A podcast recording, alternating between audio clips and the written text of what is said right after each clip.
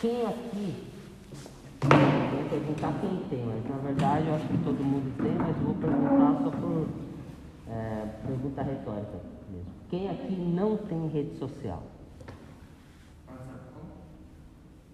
Não, rede social. Facebook, Instagram, Twitter. Você não, não tem? Antes não tem, velho. Hã? Ô louco, Dudu, Dudu é crente, mano. É isso aí. Aí sim, Fernando. Rapaz, temos aqui um, um paradigma, um modelo de, de, de cristão.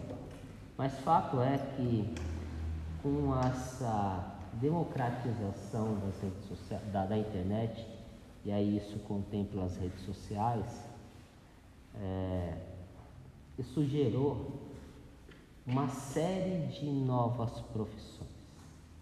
Então você tem programadores, você tem designers, você tem diagramadores que fazem páginas, enfim. Você tem os analistas que fazem a análise daquilo que é postado. Vocês virem e mexem, escutam alguém que diz que o perfil foi excluído, uma publicação foi excluída, enfim.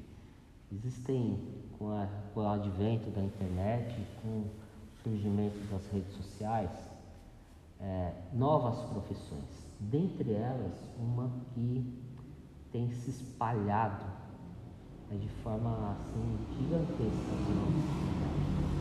que são aqueles chamados influenciadores digitais, os digital influencers. né.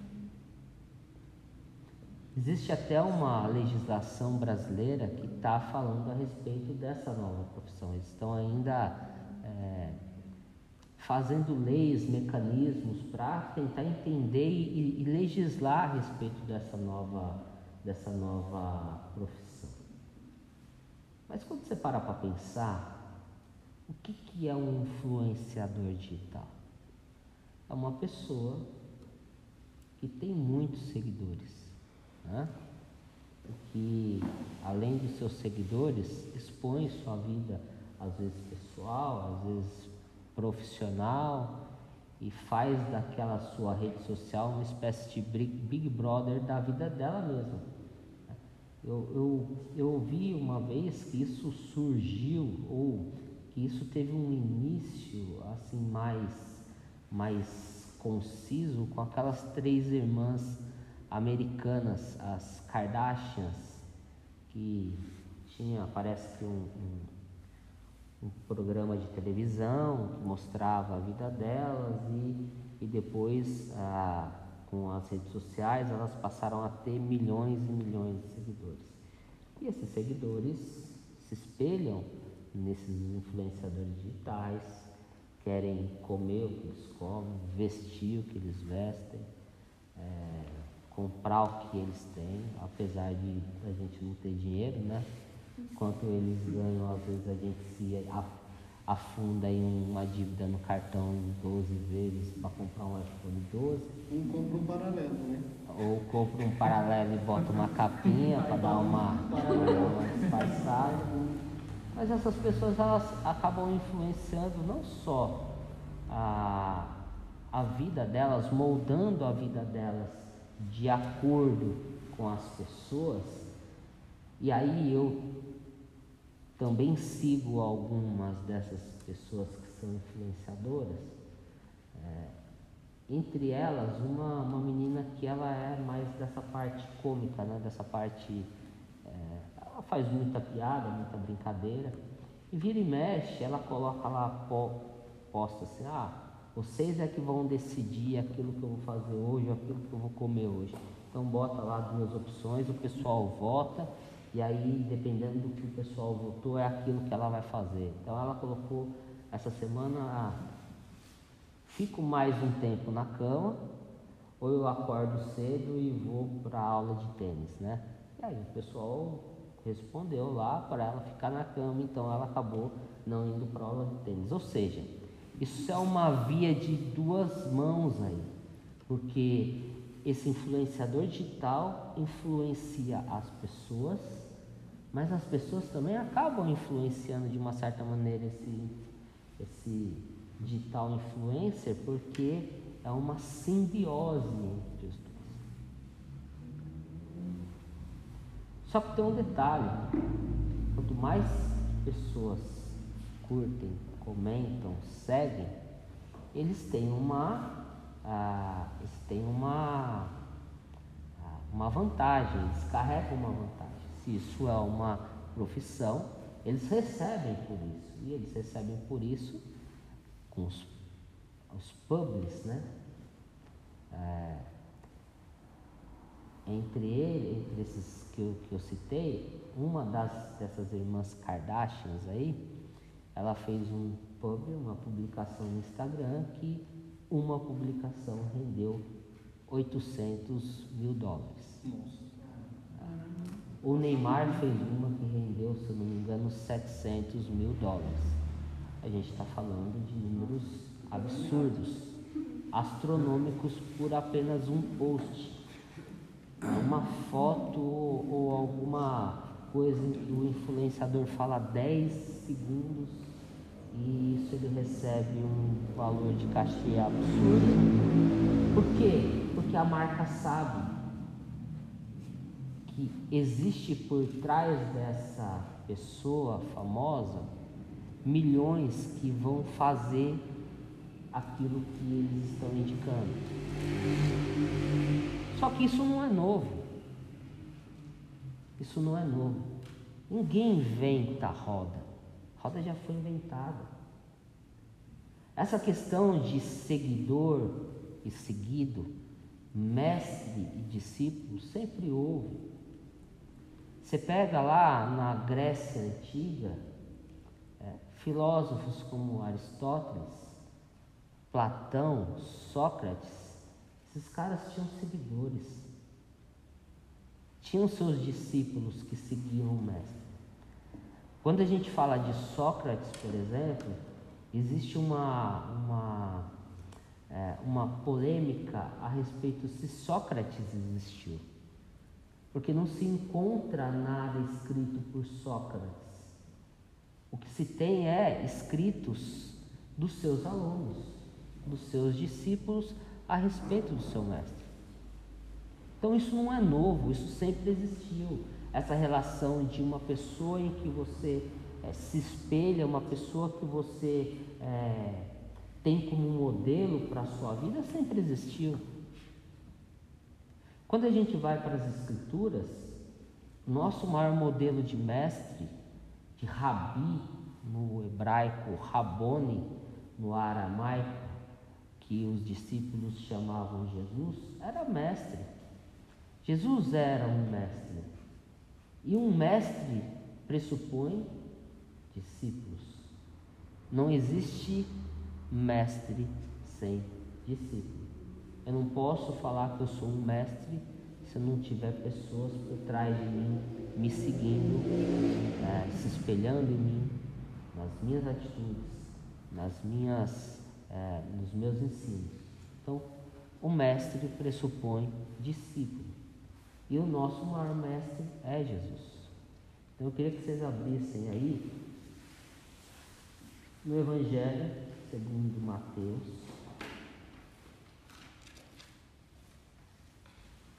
Mateus? Isso.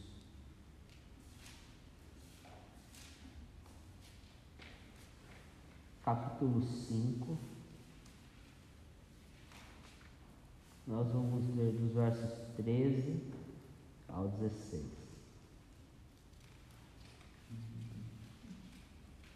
Essa passagem específica, vocês vão notar que é uma parte daquilo que se convencionou chamar do Sermão do Monte. E o que, que é o Sermão do Monte, se não um mestre que na época de Jesus, no contexto histórico, no contexto cultural da época, um mestre, ao invés de se levantar como a gente conhece, um professor que dá aula se levanta, na realidade o mestre se assentava um mestre para ensinar, ele não ficava de pé, ele ganhava o respeito dos seus discípulos quando ele se assentava para ensinar. E é exatamente isso que Jesus faz. Esse é o contexto do Sermão do Monte.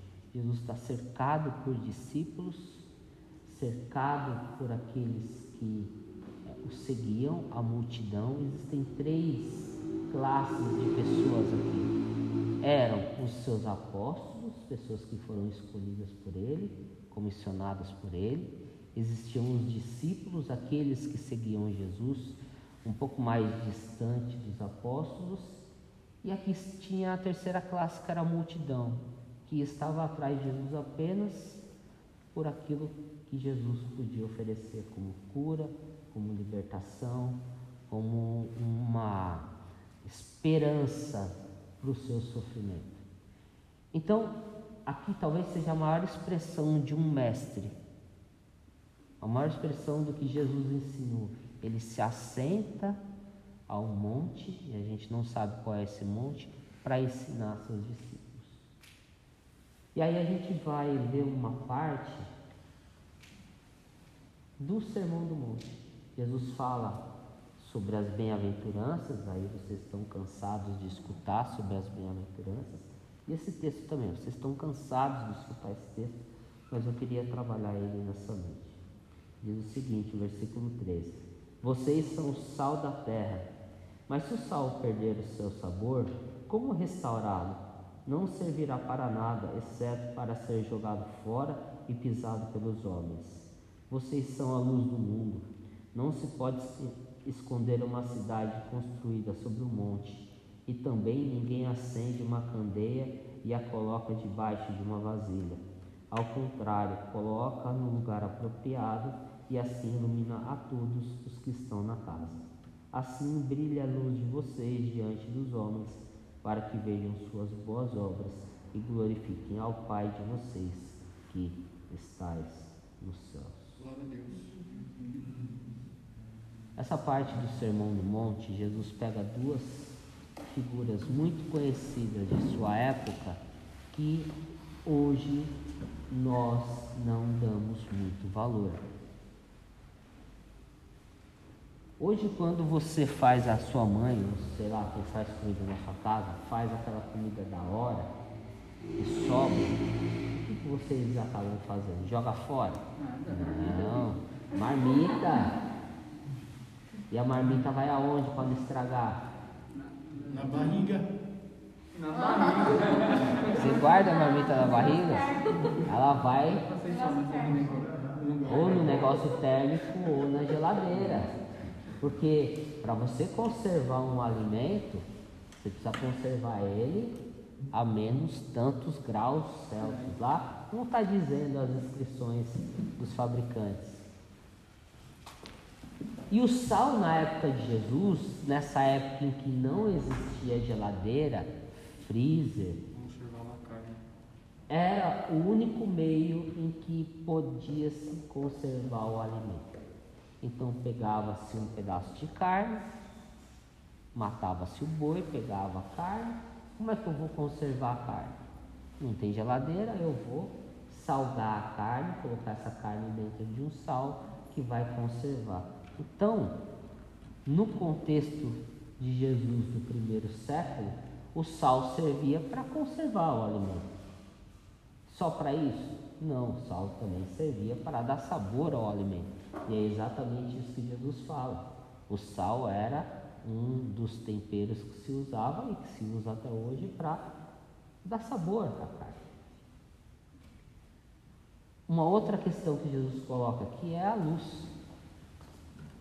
Não sei se alguém teve a oportunidade de ir para o interior ou para uma cidade que não tem essa quantidade absurda de luzes na rua e num sítio que não tem luz. Meu amigo, é um breu. Você não consegue enxergar dois palmos à frente do seu rosto.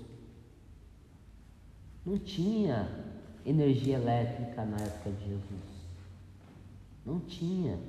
Então imagina, imagina o breu que era, a escuridão que era quando chegava a noite. E aí Jesus fala a respeito da luz. Então, e que luz é essa? Era, na verdade, uma espécie de lamparina que eles utilizavam é, azeite. Olha, veja, veja que coisa. Você vai no mercado, você vai pegar um vidrinho de azeite do galo extra virgem, que é filé, é 30 conto, mano. É 30 conto.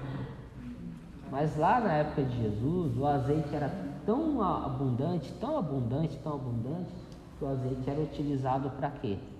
Para acender uma pequena chama e conservar essa chama enquanto o azeite estava ali embebendo o pano ou qualquer outra coisa que estava aceso a lâmpada. Isso é extremamente importante para aquele pessoal na época de Jesus.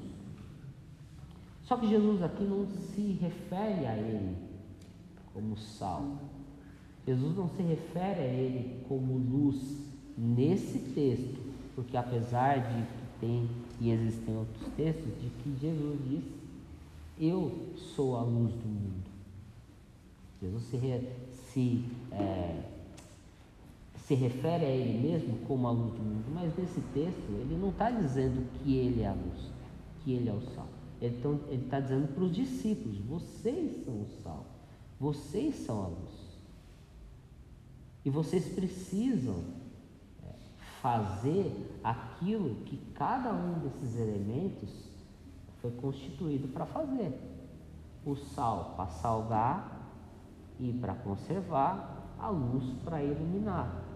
E aí ele continua dizendo o seguinte: você não pega uma luz e esconde essa luz. Porque se você pegar, acender uma lamparina e esconder a lamparina em qualquer lugar, ela não vai servir para nada. Se o propósito do celular é, entre outras coisas, fazer ligação, e você utiliza o celular com peso de papel, o celular perdeu a sua característica, perdeu a sua essência. A luz é a mesma coisa. Se você esconde a luz quando na verdade era para ela estar do alto, para iluminar toda a casa, você perdeu a essência, o princípio do que seria a, a, a função da luz. E ele continua dizendo que essa luz ela também não pode ser abafada. E aí eu não sei se vocês já fizeram a experiência de pegar uma vela colocava um pratinho, depois colocar um copo dentro da vela. Ela vai continuar acesa enquanto houver oxigênio. oxigênio. Porque quando acabar o oxigênio lá dentro do copo, o que, que vai acontecer? A luz se apaga. Então, quando eu disse no começo dessa reunião a respeito dos influenciadores digitais, nós também somos influenciadores, não digitais, mas influenciadores do reino. Essa é a função do cristão. Aí você fala assim: ah, mas alguém já disse. Não olhe para mim como exemplo. O exemplo é Jesus. Claro que o exemplo é Jesus. O maior exemplo das nossas vidas é Jesus. Mas você deveria estar batendo no peito, assim como Paulo, dizendo: Olha para mim. Uma vida cristã relevante, uma vida cristã que é, é próspera, é a minha. Eu sou exemplo para você.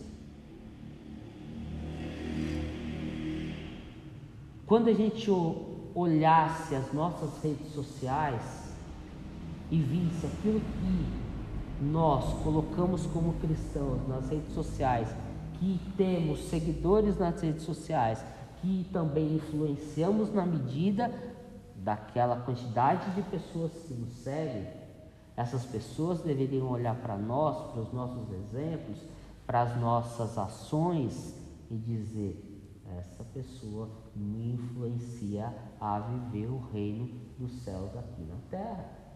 Glória a Deus, é verdade.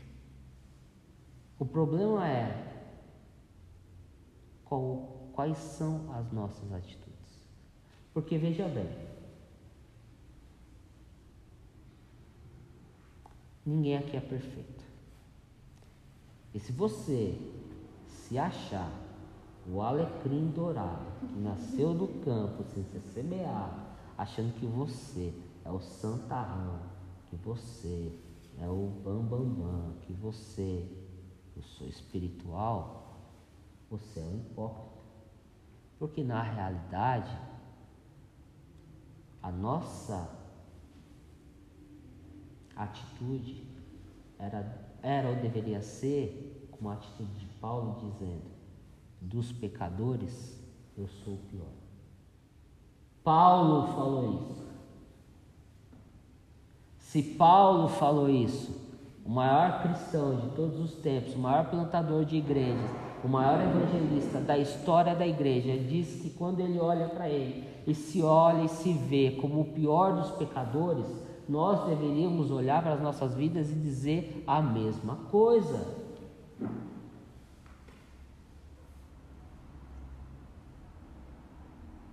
Romanos 7, uma disputa, um embate, um combate de Paulo com ele mesmo, dizendo: o que eu quero fazer, isso eu não consigo, mas o que eu não quero fazer, isso é o que está diante de mim todo o tempo. E como é que a gente equaciona essa relação? Bom, eu sou pecador, me reconheço como pecador, mas ao mesmo tempo eu tenho que ser exemplo, paradigma, modelo para as pessoas que me seguem. Isso é um isso é um contrassenso. Um contrassenso que só pode ser explicado por um coração, por uma disposição que João Batista disse perante aqueles que iam até ele para ser batizado. E João dizia: raça de víboras, arrependam-se dos seus pecados e creiam no Evangelho, creiam em Jesus. A nossa vida cristã aqui nessa terra, depois que nós nos converter, depois que nós nos convertemos que Cristo nos salvou, que o Espírito Santo habita no nosso coração, é uma vida de uma constante santificação. Ninguém é santo, mas estamos sendo aperfeiçoados, e a Bíblia diz que é de glória em glória, é de passo em passo, é de luta em luta. Então, quando as pessoas olham para nós e vê a nossa vida, uma constante vida de arrependimento e contrição do nosso coração, dizendo: Senhor, eu quero fazer o bem, mas não consigo, me dê forças para que o Espírito Santo possa tocar no meu coração e me mudar e me transformar e não se conformar com ser alimentado pelo prazer de pecar, isso é que vai demonstrar para as outras pessoas que nós somos cristãos de fato. Arrependimento e perdão. Arrependimento e perdão. Porque quando Jesus disse que a nossa luz, ou seja, a nossa influência deve brilhar sobre os homens, ele não está falando a respeito da nossa vida espiritual.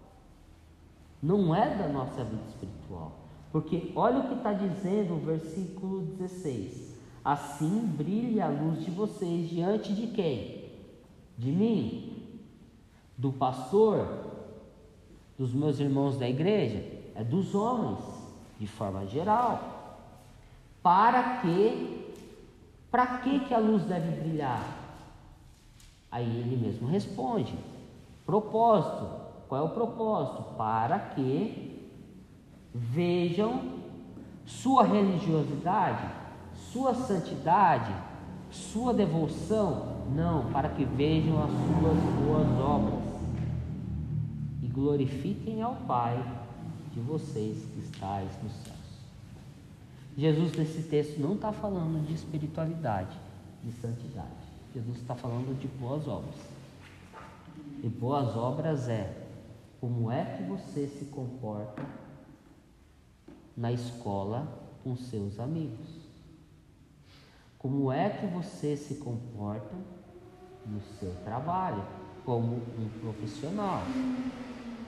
Como é que você se comporta diante da sua família e diante dos seus amigos mais chegados que tem saído da sua boca? O que tem sido suas atitudes? Porque vejam bem,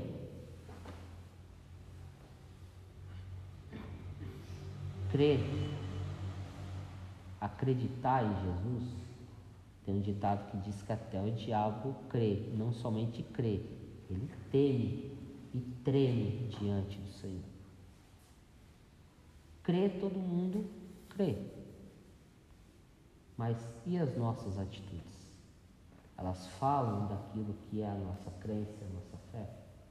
O batismo, por exemplo, é um desses sinais. Eu creio em Jesus. Ah, e como é que eu manifesto essa fé em Jesus? Me batizando com uma fé pública dizendo que eu nasci de novo, o velho homem morreu e agora surge um novo homem. O batismo é uma profissão pública de fé. Mas quando nós vemos cristãos se atacando nas redes sociais, xingando um ao, ao outro, brigando porque eu sou arminiano, porque eu sou calvinista, porque eu acredito na predestinação, porque eu acredito no livre-arbítrio, e porque não sei o quê. Ah, porque eu vou brigar? Você é um coxinha, você é um mortadela, você é esquerdopata, você é direita genocida.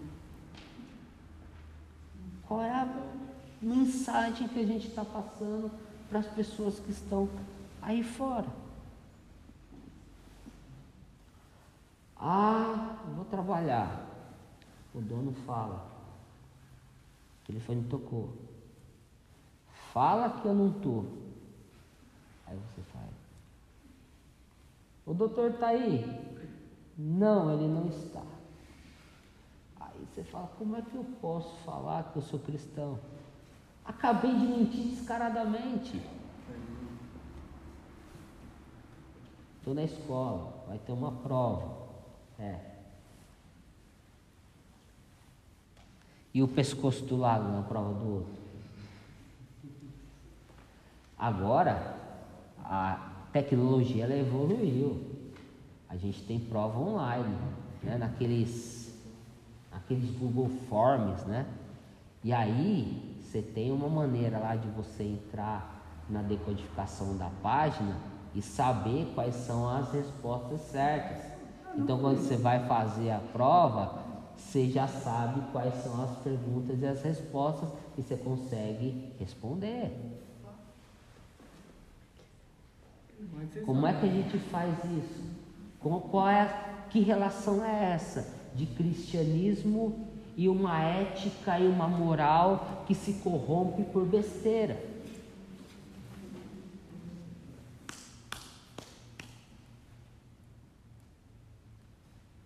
Em todo lugar que a gente vai, por exemplo, eu fui no, no, na barbearia hoje, qual é a visão que as pessoas têm de um cristão? É dessas igrejas que estão na televisão? Que simplesmente pegam o dinheiro do povo e investem e sonegam e fazem isso e fazem aquilo, é só falcatrua para cá, falcatrua para lá? É aquele cristão pastor que foi é, eleito senador, deputado e que foi pego com dinheiro dentro da cueca? É essa a visão que nós vamos transmitir é essa luz que vai brilhar diante dos homens de uma vida cristã?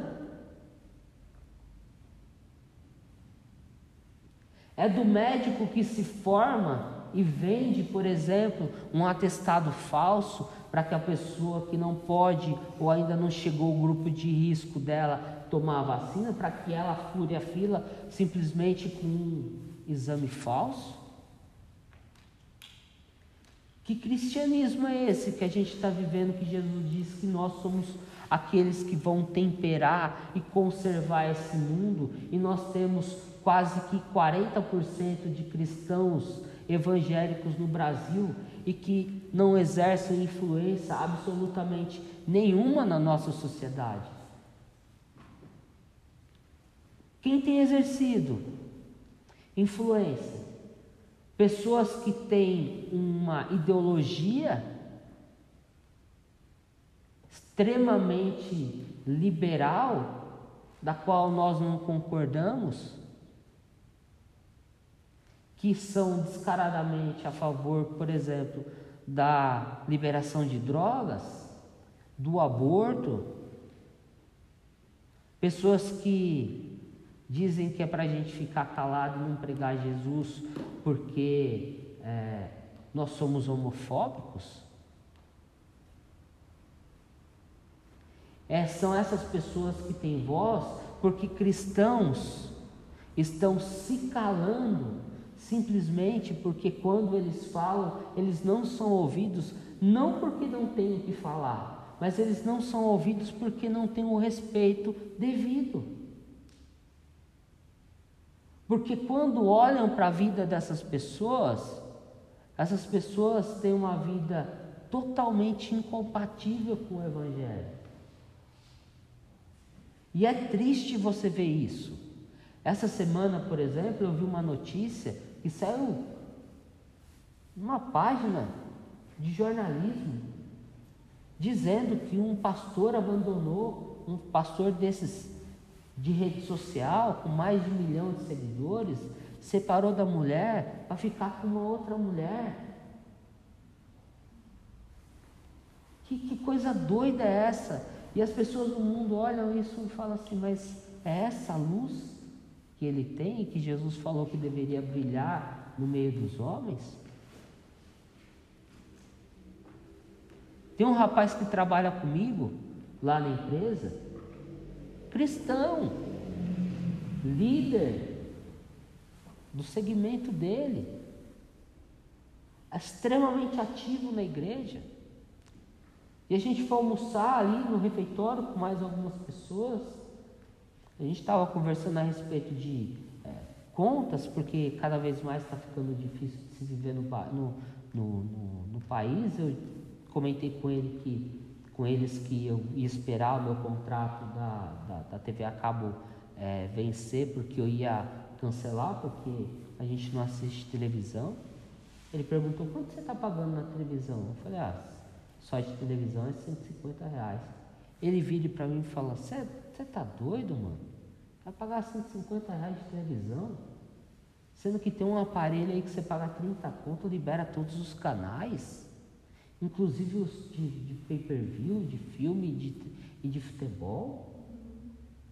Que luz é essa que tem brilhado nessa sociedade? Que quando a gente reclama de um político, de alguém que roubou, de um corrupto, essa pessoa nada mais é do que o espelho de uma sociedade corrompida de uma sociedade que não reflete o, os valores do reino. Então, que tipo de luz nós estamos propagando para o mundo? Porque é muito sério isso. Porque a luz que Jesus diz que, se for utilizada de maneira imprópria, ou que não tem princípio, essa luz vai se apagar simplesmente uma hora não vai ter mais oxigênio para manter essa luz acesa e ela simplesmente vai apagar. Jesus vai dizer que o sal, se ele não cumprir o seu objetivo e se tornar insosso, a única coisa que vai servir vai ser para ser pisado pelos homens.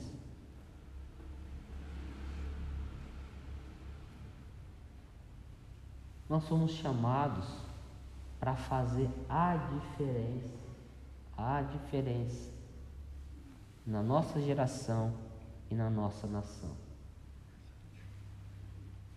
Se a gente continuar com esse evangelho, água com açúcar, que não influencia ninguém, ou melhor,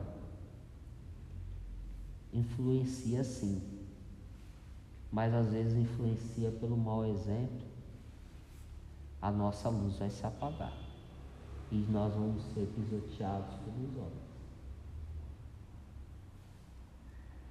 Eu não sei qual é o chamado que Deus tem para cada um aqui. Porque a gente já tratou disso, da questão de chamado. Uns Deus chamou para sim trabalhar na igreja, como pastor, como mestre, como evangelista. Outros não. Ou como missionário, outros não. Cristo comissionou você para ser médico, advogado, engenheiro, político. Como é que você vai se comportar nesses ambientes onde Deus te colocar?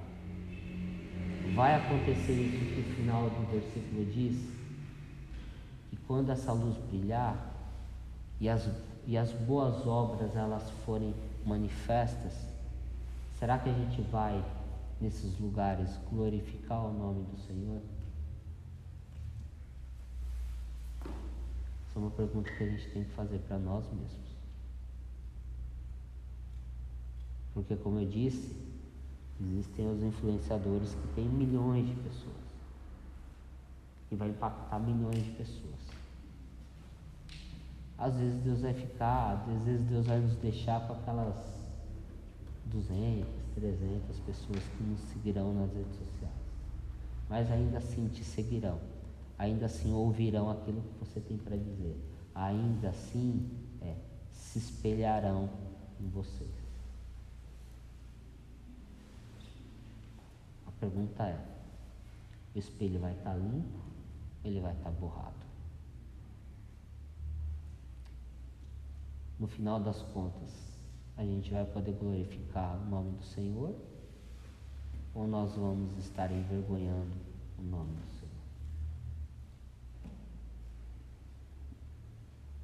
Utilizem redes sociais com cuidado ela tem se tornado um, campo de batalha gigantesco.